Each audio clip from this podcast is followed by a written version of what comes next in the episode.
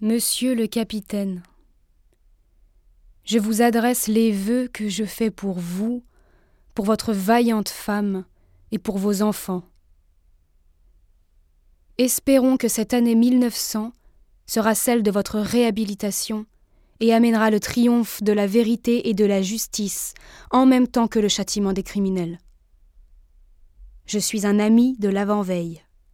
Je n'ai jamais cru à votre culpabilité, même le jour de votre condamnation. J'ai fait ce que j'ai pu pour vous défendre, et j'ai été heureux d'apporter à votre procès la lettre qui avertissait notre ami Bertillon de la comédie préparée par la veuve Henri.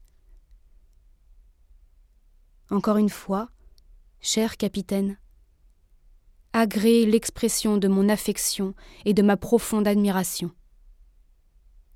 Chanloup.